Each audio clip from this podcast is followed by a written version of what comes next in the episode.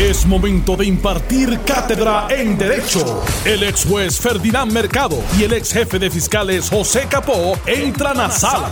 Todos de pie, porque a continuación arranca el podcast de Ante la Justicia. Muy buenas tardes, estoy aquí otra vez.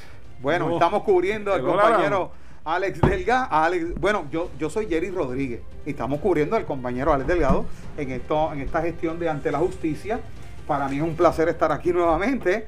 Eh, hoy es viernes, comienzo del fin de semana. De inmediato saludamos al ex juez Ferdinand Mercado. Allá está Serra.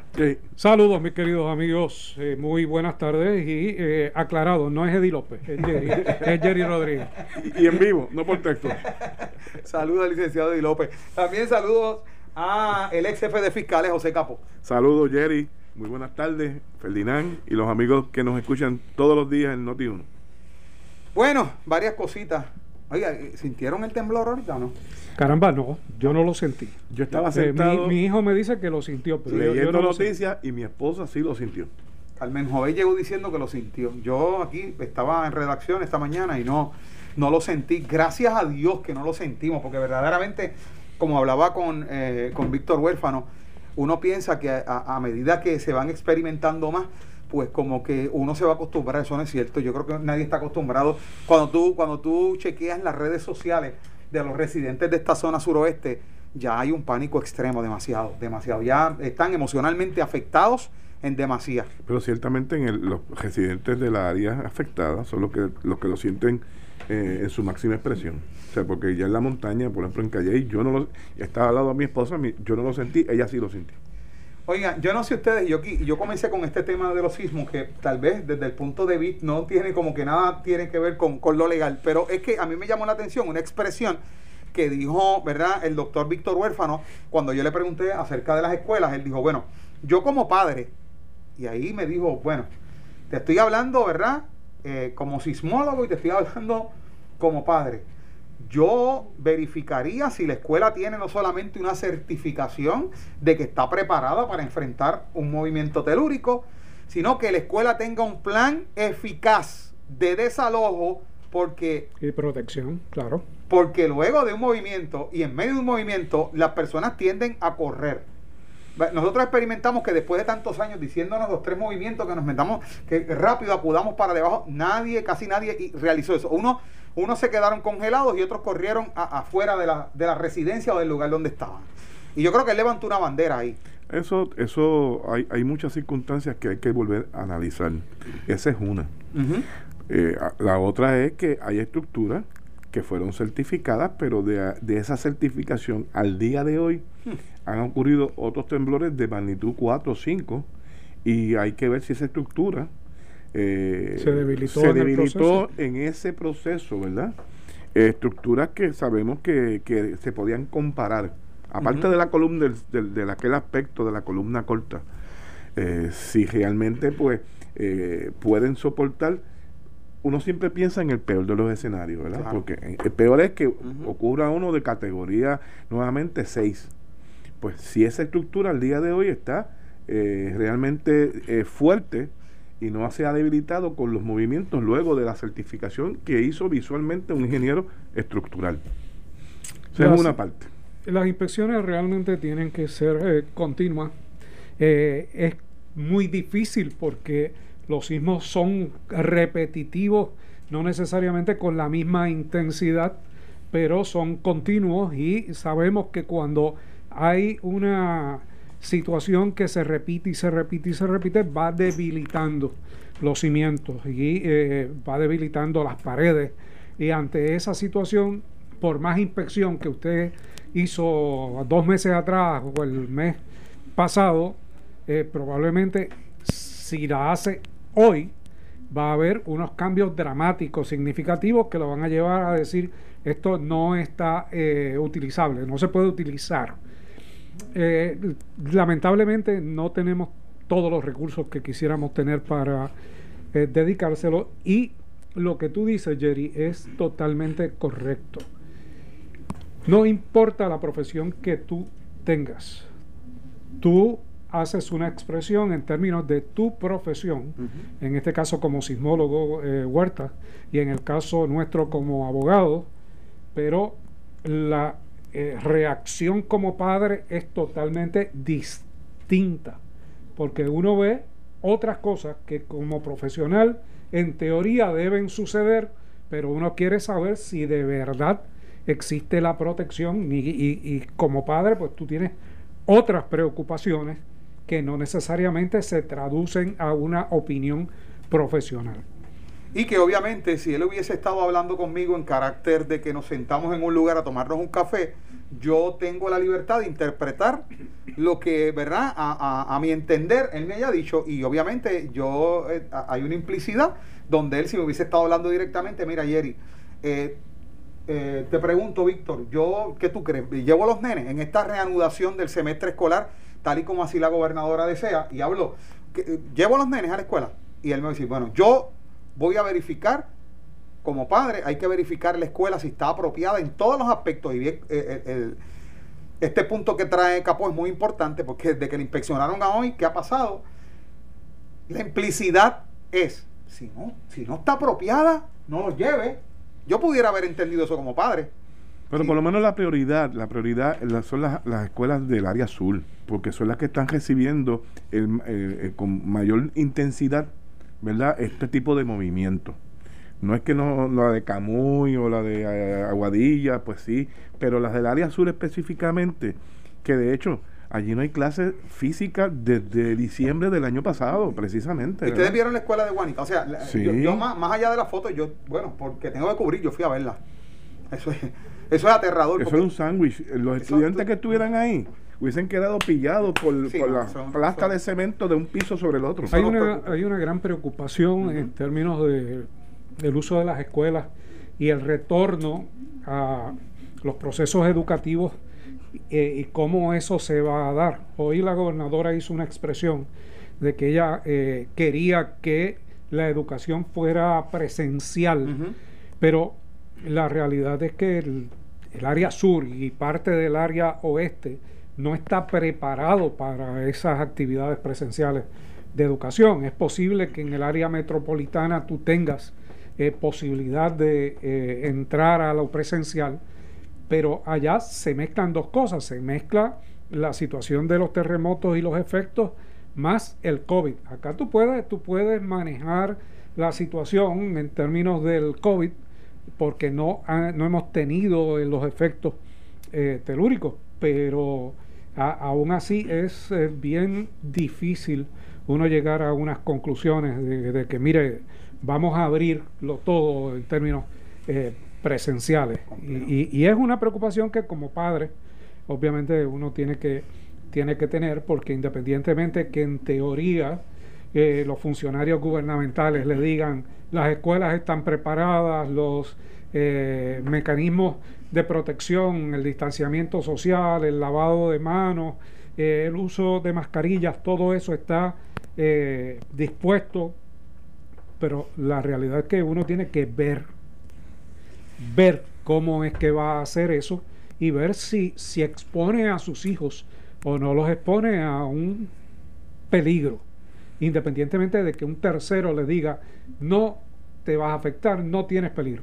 Mira, en esta ocasión, terceros han dicho que no hay ningún riesgo en la reapertura económica. Mm.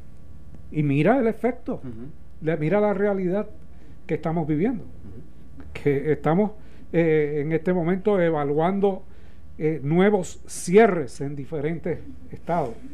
Yo creo que a nivel decisional, no únicamente el gobierno en Puerto Rico, el sector privado, eh, la familia, estamos en un momento tan complejo donde se han unido tantas cosas que eh, el aspecto decisional, el tomar decisiones en Puerto Rico en este momento, en, todas las áreas, eh, tiene que ser muy extremadamente hasta la sociedad, muy pensado, muy analizado porque hay que tomar muchos elementos en cuenta. Tiene que ser lo más objetivo posible, Jerry. Cuando entran otros elementos, o sea, no es tan difícil. Lo que pasa es que va a agradar a la persona y a otros no. Pero realmente es una línea. O sea, tú pones en balanza qué, cuál es el interés primordial, el bienestar de la comunidad o adelantar algún otro interés, Para alguna parte específica de la sociedad. Pues no, ¿verdad? No, o sea, ahora mismo yo vengo pensando todo el camino si realmente con lo que se ha anunciado los últimos dos días de los contagios en la Florida, si realmente Puerto Rico, la gobernadora debe reevaluar la entrada de los turistas a partir del 15 de, de, julio. Porque realmente, o sea, eso es lo que se está reportando. Uno sabe que la realidad tiene que ser un poquito, la cantidad que ser mucho mayor de la que se está reportando. Y es y, y, nuestro tráfico más, más contundente es de Nueva York y de la Florida. Me parece que deben reevaluarlo del, el día 15 si se va a permitir, eh, realmente porque eh, me parece que la probabilidad de contagio va es mucho, mucho mayor. Mientras más aumente la posibilidad de contagio, más expuestos estamos a través del aeropuerto y, y con menos protección, porque cuando llegue el 15 deben haber llegado cantidad de personas contagiadas previo a esa fecha. Es posible que la fecha se haya puesto porque no tienen forma o mecanismo directo de establecer esos controles previos al 15, pero lo práctico hubiese sido que se eh, hiciera al primero de julio, o sea, inmediatamente. Mi pregunta en la conferencia de prensa a la gobernadora y especialmente al secretario de Salud, doctor Lorenzo González, fue precisamente en eso. O sea, que vamos a hacer con esta ventana que hay desde este día que se está anunciando la apertura? Son 15 días prácticamente que se tenía, que es una ventana que posiblemente muchas personas iban a decir, pues mira, como yo pensaba ir cinco días, como yo pensaba ir siete días, yo voy a adelantar el pasaje para no tener que llevar la prueba. Y en esos 15 días, muchas cosas, hasta el día 15 de julio, muchas cosas pudieran pasar. Y no es que estemos, no es que seamos, seamos pregoneros, no es que seamos pregoneros de la calamidad, sino que son situaciones que hay que prevenirlas, ¿verdad? Y que es una realidad. Son 15 días y en 15 días pueden entrar muchísimas personas y muchas cosas pueden pasar. Pero hablando precisamente de las escuelas, ¿verdad? Eh, se da a conocer que el pleito por la reapertura de los comedores escolares ahora podría encaminarse al Tribunal Supremo de Puerto Rico. Y es que una resolución emitida detiene las labores en el pleito y da paso al Departamento de Educación para expresarse al respecto y entonces decidir si el máximo foro judicial acoge el caso eh, según el documento, la agencia tendría hasta el 6 de julio para comparecer. Recordemos que aquí el juez eh, Anthony Cueva había eh, declarado que tenían que abrir los comedores escolares.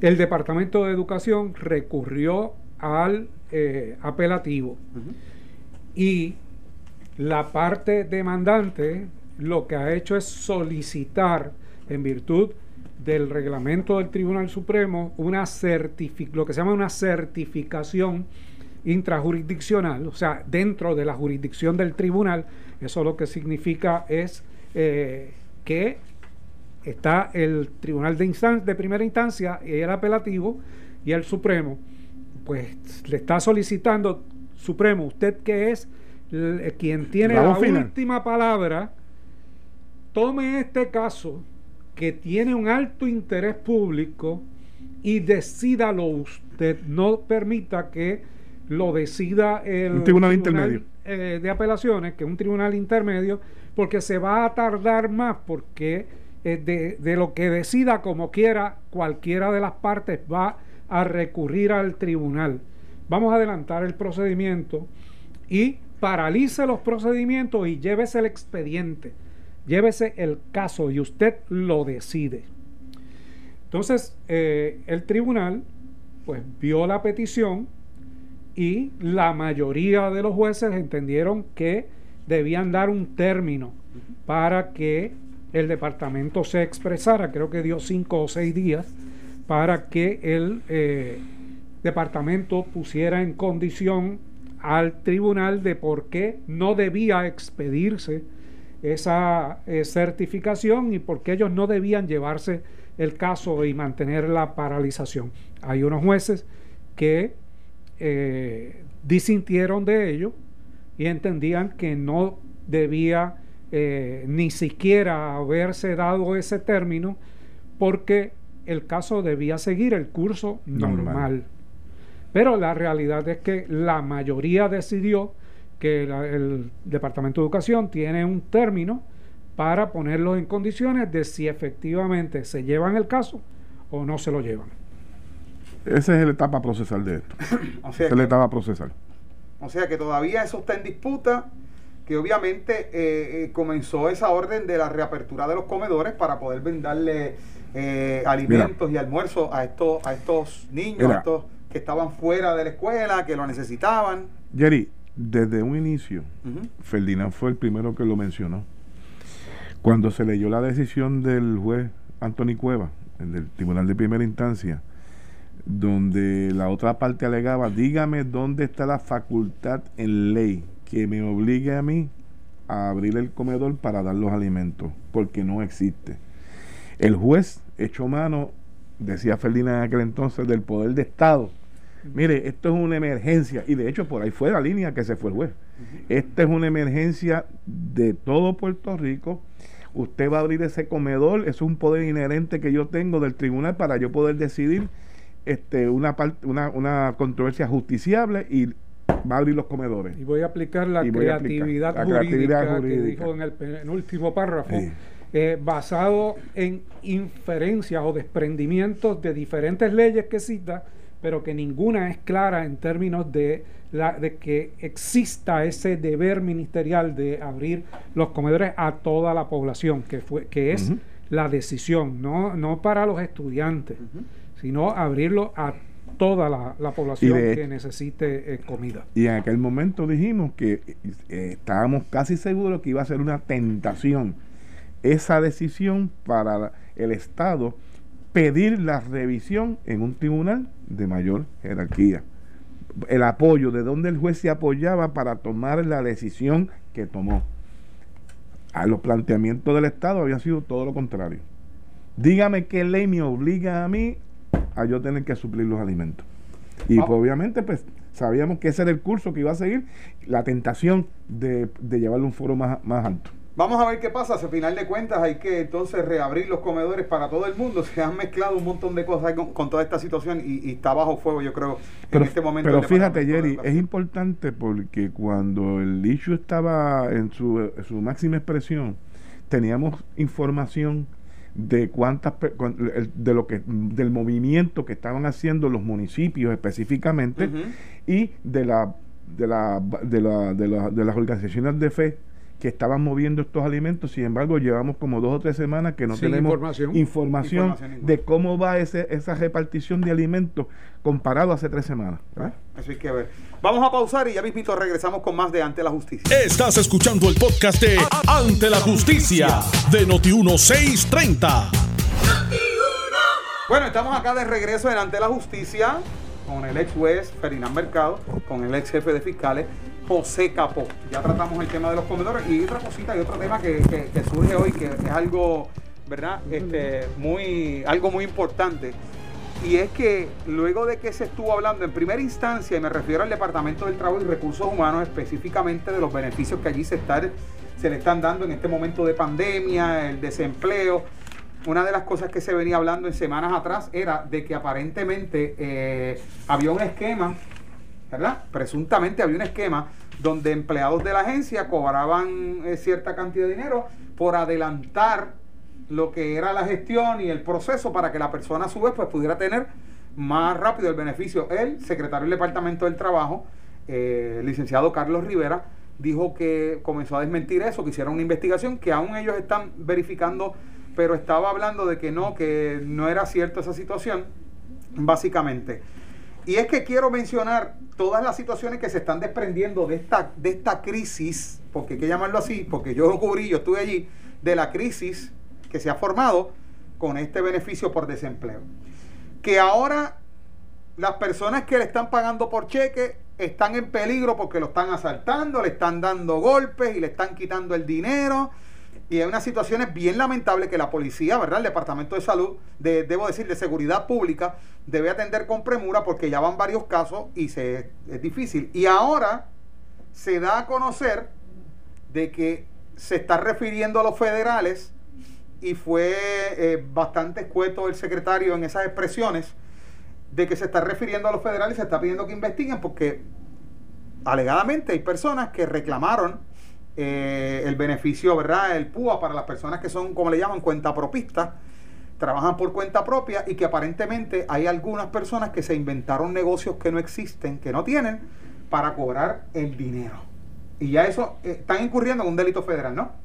Sí, están incurriendo en un delito federal, pero eh, el departamento debió saber que esto se iba a complicar en términos de los esquemas, porque la manera de solicitar es tan fácil que eh, auspicia este tipo de esquema eh, fraudulento. Aquí de lo que se trata es de la creación o información de negocios que no existen, de negocios inexistentes para que eh, para poder cualificar en estas ayudas. Este esquema, pues, uno podía anticipar que iba a ocurrir de la misma manera que el otro esquema porque hay varios esquemas corriendo aquí con estos fondos. El otro esquema es el de personas que con alguna inteligencia interna del departamento obtienen tu número de cuenta, tu seguro social patronal, para solicitar el desempleo como si fueran empleados tuyos. Y esa situación pues es también una que, que, es difícil porque el mismo departamento auspicia que eso suceda cuando lo que hace es que te notifica por carta y te da siete días y si en siete días tú no contestas, ellos adjudican el desempleo y tú no tienes forma inmediata de hacer las correcciones y sabemos que siete días en momentos donde las oficinas están cerradas es sumamente difícil. Es el patrono para verificar. Al patrono. Y, te voy a te voy a hablar bien claro. Conocemos, nosotros conocemos de gente, amigos nuestros, Ferdinand, que son empresarios y que nos, yo creo que a la eh, tan temprano como a finales de abril ya nos estaban diciendo, oye, me están llamando del departamento del trabajo que X personas trabajo, me, me, escribió como que era empleado mío y a esa persona jamás yo la he empleado. No sé quién es. Pues mira, sabíamos, pero eh, es, distinto de saberlo a vivirlo. Yo fui a mi oficina en el día de hoy y veo una carta del Departamento del Trabajo. Y es justamente lo que les estoy diciendo. Un caballero de nombre Adam algo, no recuerdo ahora, tengo la, carta ahí, eh, está solicitando desempleo a base de que yo soy su patrono y que le despedí. Oh, y yo en mi vida he conocido a esa persona. Aparece en el documento eh, mi seguro, eh, mi, mi, mi, mi número de cuenta y aparece el seguro social de la persona que está reclamando. O sea que el departamento tiene eh, forma de identificarlo y, e identificarlo y saber que está reclamando algo que no le corresponde. Pero ¿qué sucede? Que lo que te dan es un término de siete días. Yo no fui los pasados dos días eh, directamente a la oficina, pues trabajé de otra manera. Y el tiempo... ¿Y el fin de semana? Pasa en el fin de semana. Entonces, cuando la carta que puedo es contestar esta tarde o que puedo enviar mañana, llegue al departamento y alguien la abra. Y alguien la abra de entre las miles que deben tener allí, va a pasar una semana y ya la persona debe haber recibido el, su, beneficio. Su beneficio. Así que ese tipo de cosas eh, son esquemas en el Departamento del Trabajo que el secretario Carlos Rivera tiene que atender. Y no es meramente diciendo que lo va a referir a la autoridad eh, federal. Es que tiene que tener controles porque dentro del departamento tiene personas que están brindando las informaciones a esta, a esta organización. Porque tiene que ser algún tipo de organización. No se da, no se da en el vacío ni es de naturaleza individual. Claro, en, en, un principio era más difícil porque las empresas estaban cerradas. Y obviamente ni, ni tan siquiera una gestión por teléfono de, de algún funcionario del Departamento del Trabajo al patrono era casi imposible tú tener comunicación de ambas partes.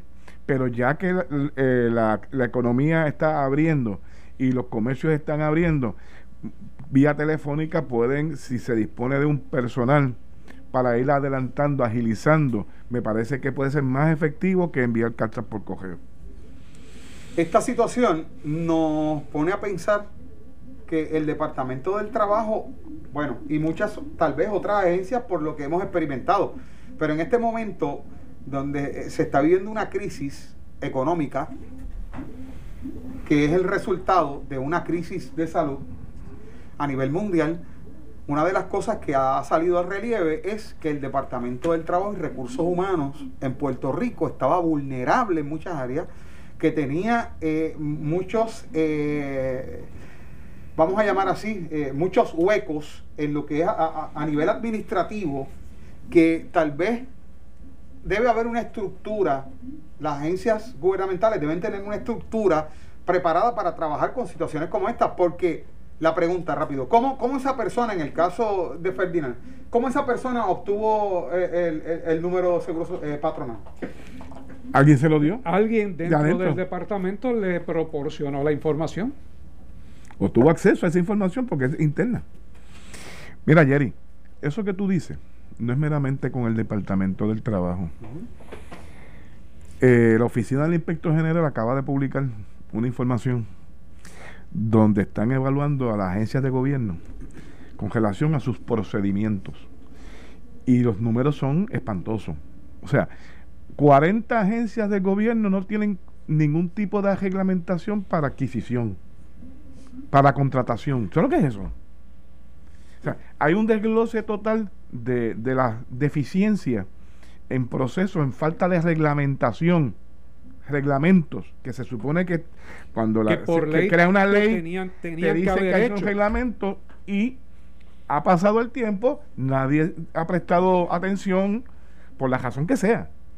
Pero yo me pregunto si cuando una persona asume la posición de ser jefe de una agencia, pues lo primero que tiene que conocer los procesos de su agencia, conocer las leyes habilitadoras, todas las leyes que tiene su agencia y poner, y si eso no tiene que hacerlo ni él, designar a una persona que le revise las leyes y las, los reglamentos, porque casi siempre de cada dos o tres leyes va a haber una que va a requerir un reglamento para un proceso. Pues eh, los jefes de agencia cuando llegan no es meramente el nombre de ya yo soy jefe de agencia, es ponerse a revisar para poner su casa al día. Para, porque ¿cómo, cómo tú vas a dar servicio a la ciudadanía si tú no conoces tus procesos internos? Es increíble. Mira, es espantoso lo que acabo de escuchar. Hay muchas deficiencias, esa es una. Otra deficiencia es que muchas leyes le requieren a las agencias informes anuales radicados en la legislatura para, se, supone que para realizar una evaluación de situación de deficiencias y de logros, y eh, la mayoría de las agencias incumple esa radicación, no radican el informe anual que se, que se requiere, por lo tanto, la, eh, las comisiones que evalúan a esas agencias no tienen la información y tienen que estar solicitando y, y, a veces pasan meses y pasan años para solicitarte el informe de dos años, de dos años atrás. O sea, ese tipo de cosas sucede. El problema es uno eh, que algunos han indicado correctamente, que es de ejecución en las agencias. Eso depende mucho del gobernante, depende del manejo administrativo que tenga, la supervisión que tenga. Porque si usted no exige que una agencia cumpla con determinadas leyes y usted no le da seguimiento, mire, hay tantas complicaciones diarias en una agencia que nadie va a pensar en lo que tiene que, el reglamento que tiene que hacer o el informe que tiene que presentar. Eh, eh, y esa es la realidad. Por eso eran necesarios los asesores de área de eh, la fortaleza que cumplimiento en este momento no existen o sea desde Roselló para acá no, no nunca se viabilizaron esos eh, asesores que, que tuviesen a cargo específico el seguimiento en diferentes agencias, excepto algunas materias. Y e, eso eh, lo que hace pues es que afecta el desempeño del gobernante, que muchas veces gobierna a ciegas o meramente por eh, capricho o, sencillamente porque piensa que algo le va a salir bien y lo tira, pero no, eh, no basado en los hechos de cada una de las agencias de gobierno.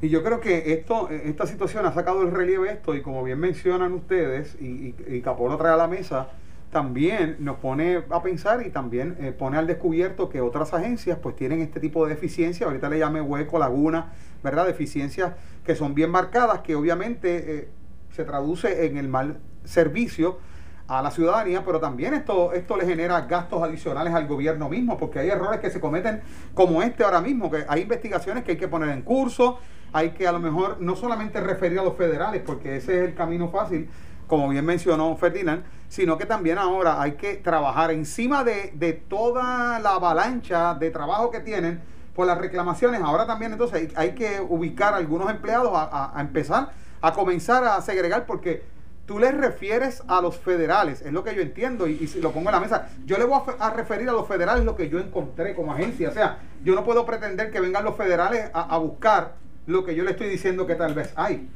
Eso es así, Jerry, eso es así. Pero en cada, cada ocasión donde hay programas de estos para repartir dinero y, y en los programas regulares, los programas regulares de Medicaid, o sea, eh, vas a encontrar que tiene hay unas auditorías que se hacen externas eh, de la agencia que se que se les requiere por los fondos que haga una auditoría interna ah, externa perdón y de ahí se identifican algunos casos y esos casos siempre siempre van a terminar referidas a las agencias de ley y orden porque son esquemas de fraude. Eso ocurre siempre ¿verdad? lo que pasa es que en, en esta situación que lo, por, la, por la situación que se vivió con el Departamento del Trabajo, que fue más visible, más palpable, la desorganización, la falta de recursos humanos para poder atender la avalancha, pues a mí no me cabe duda que al final del camino ya lo están detectando, pero al final la cantidad va a ser enorme de reclamaciones de referidos de gente a distintas agencias para el recobro de, de dinero que lo reclamaron de, de mala forma. Y, no, tengo duda de eso. Y no podemos descartar el hecho, ¿verdad? Que después de que se procesen las personas, después, bueno, que, que se, eh, ese, se encamine. Todo y buscan siempre dos o tres casos para que den el ejemplo. Los casos más, más, más, más, notorios, para que creen conciencia en los demás. ¿eh?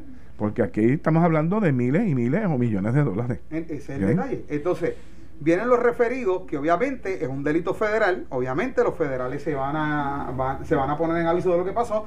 Y de ejemplo hipotético, ejemplo hipotético, de los 10 billones de dólares que te di, de los 10 billones de dólares que te di, en términos de agencia o en términos de Puerto Rico, del gobierno, para que los utilizaras en, en suplirle un dinero a unas personas que no están trabajando, pues no tenías la estructura para entregar ese dinero con todo lo que con, todo lo que compete, todo lo que hay, todo el eh, verdad, todo ese aparato administrativo, ese andamiaje, que inclusive no solamente entregarlo, entregarlo de forma eficaz a quien en realidad le toca ese dinero. Y entonces en esa mala gestión administrativa de los 10 billones de dólares eh, qué sé yo, 4 billones se dieron mal, entonces hay que buscar cómo los recuperamos. Y de eso que tal vez recuperas uno y medio tal vez y el resto lo perdiste. Eso plantea otra situación.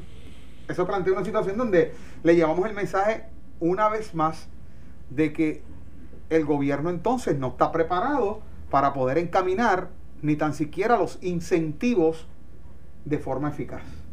Y eso plantea una situación bien seria también.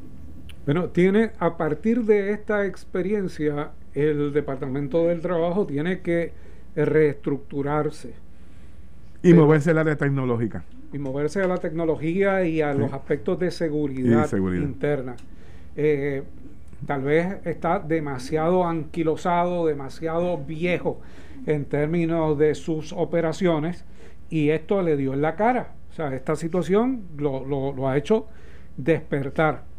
Pero el problema, eh, el Departamento del Trabajo es uno de 120 agencias de gobierno que están en la misma situación, la mayoría, y que prácticamente todas, todos reciben fondos, diferentes tipos de fondos federales, más los fondos locales, porque el problema con el, eh, eh, en términos del fondo federal, ellos tienen un seguimiento y unas auditorías, pero los fondos locales, nosotros tenemos que tener una protección también, porque la pérdida de fondos locales lo que hace es que te aumenta contribuciones y, diferentes cargos que, que, tú tienes que eh, asumir. Eficiencia gubernamental. De aquí se viene hablando en diferentes programas de gobierno de que las 120 agencias se van a convertir en 40 agencias. En el último eh, programa de gobierno que se votó aquí hablaba de 40 agencias de gobierno. Para tú consolidar, consolidar y reducir las agencias, tú tienes necesariamente que viabilizar tecnología. Tú tienes que utilizarlo de una manera efectiva porque quieras o no, cuando tú dices que vas a reducir agencias, tú lo que haces es eliminando eventuales puestos de gobierno y vas a reducir la plantilla. Que no lo dicen, pues no lo dicen por el efecto político que tiene, pero vas a reducir la plantilla y cualquier ser humano con dos dedos de, con un dedo de frente sabe que de 120 a 40 sobra gente. Pero no es que sobre gente necesariamente, es que además de que sobra gente, tú tienes que sustituirlos con mecanismos tecnológicos que no te afecten el servicio. Y tienes que lograr que la población tenga acceso a esos servicios de una manera fácil, cómoda, efectiva. Y, antes de, plantear la, voy a, plantear la pregunta, ¿verdad?, eh, en términos legales sobre esta situación, pero antes de eso, eh, Ferdinand, lo que, lo que estás hablando acerca de reducir esa plantilla, eh, me trae a memoria que ahora unos siete meses atrás estuvimos cubriendo en una conferencia de prensa precisamente en el centro de convenciones cuando salió al relieve la situación de que se va a perder de alguna forma un 4% que se le impone de impuestos a las foráneas, ¿verdad? Y que esto eh, produce, pues de alguna, llamarlo de alguna forma, creo que eran 900 millones o algo así, eh, anuales, y que se está buscando la forma de, entonces, ¿cómo vamos a, reemplazar ese dinero que ya mediante una ley que ya mismo entra en vigor, pues no se le va a imponer a las foráneas y entonces ya el gobierno utiliza ese dinero y se pierde. Y hubo ahí un debate en términos de eso, y una de las preguntas que yo, que yo formulé en ese entonces, estaba comenzando la gobernadora eh, y, todo su equipo económico, eh, y yo le dije a ellos que si entonces se había considerado y se había contemplado reducir la plantilla del gobierno, ¿por qué hice la pregunta? Porque en un momento dado se, se habló en base a estadísticas que el gobierno tiene un por ciento de ausentismo al año. El gobierno funciona prácticamente con el 51-52% de la empleomanía por el ausentismo anual. Que ahí, y aquí en Noti1, el economista Antonio Rosado dijo, pues ya lo que le están dando un mensaje que el gobierno puede trabajar con la mitad de los empleados, porque lo que está haciendo ahora lo hace con un ausentismo de más del 45% de la, de la plantilla. Recuerdo, recuerdo. Tiene, tiene el mismo problema que tiene Acueducto en los salideros, el 60%. Eh, y es una realidad. Y parte de lo que si no recuerdo mal, parte de lo que originalmente la Junta eh, de Supervisión Fiscal planteaba era, era justamente esa reducción también. Esa reducción ha quedado en el aire, ha quedado ahí, como nadie, nadie la toca, nadie quiere entrar ni a discutirla ni a plantearla, y mucho menos porque andamos en un proceso primarista preeleccionario. ¿Quieres que le sume, que te sume otro, otro, otro, otro ingrediente a la ecuación? Imagínate ahora con la nueva ley de, del retiro incentivado, que lo que yo escucho de la agencia de gobierno que está todo el mundo buscando los que cualifican, de, de, irse. Y los números que tenían eran que cualificaban bajo la ley 447 alrededor de 9 mil empleados y bajo la ley 1 30, alrededor de 30 mil. Si esas personas en un 50% salen de la agencia, ahí, ahí tienes para que sigas añadiendo a tu ecuación, Jerry. Ah, y tienes que establecer un plan de sustitución de toda esa experiencia que se ha ido de gobierno por el retiro incentivado anterior y por este retiro incentivado que vas a perder lo que queda de esa experiencia, tienes que buscar el mecanismo. ¿Y cuál es el mecanismo de sustitución? La tecnología. Definitivamente. Y ya para finalizar, eh, nos queda aproximadamente un minuto, ¿verdad? Cerra. ¿A qué se exponen las personas que violentaron la ley? Por ejemplo, en lo que sale a relucir de las personas que dijeron tengo un negocio, o como en el caso eh, personal tuyo, de esa persona que dijo que trabajaba para ti, reclamó el beneficio por desempleo. ¿A qué se exponen? Mira, hay que buscar las disposiciones de cada ley, en este caso de la ley que permite el de fondos por desempleo, ¿verdad? Aparte del código del US Code, que puede haber eh, eh, inclusive delitos del Código Penal de Estados Unidos, además de la cualquier disposición de ley especial que pueda haber en la ley. Pero saben que en el proceso, en el proceso, por lo menos fraude y apropiación ilegal. Pero en, el proceso federal saben que finalmente las, hay pena de cárcel y pena de multa y la, y la pena de multa que es punitiva. O sea que en adición a la restitución también hay una pena de, de multa, además de, de, probatoria o cárcel lo que, lo que conlleve. ¿okay? O sea que, eh, la jugada puede salir más la representación legal en el Tribunal Federal. Tienes un abogado sobre en esa materia, pues le puede salir caro el, el, el, atrevimiento. Vamos a ver qué pasa y si dentro de eso está el mecanismo, están los empleados para comenzar a hacer esa auditoría eh, de esos casos y poderlos presentarlo lo que es verdad a los mm, federales. estás muy optimista. No perdamos de perspectiva que una de las que una de las soluciones que se le estaba dando al problema de, de del departamento del trabajo era adelantarle a todo el que pidiera el dinero y después hacer la auditoría, que cuando yo escuché eso, si bien es cierto, era la medida de mayor justicia a todo el mundo, pero el efecto iba a ser que lo que venía detrás en las investigaciones iba a ser enorme las investigaciones. El efecto político positivo, el administrativo negativo. Eso Muchas gracias a Ferdinand Mercado, a José Capó y gracias a ustedes por estar ahí. Buenas tardes. Esto fue el podcast de Noti1630. Ante la justicia. El único programa en la radio con un Dream Team de expertos en derecho. Dale play a tu podcast favorito a través de Apple Podcasts, Spotify, Google Podcasts, Stitcher y notiuno.com.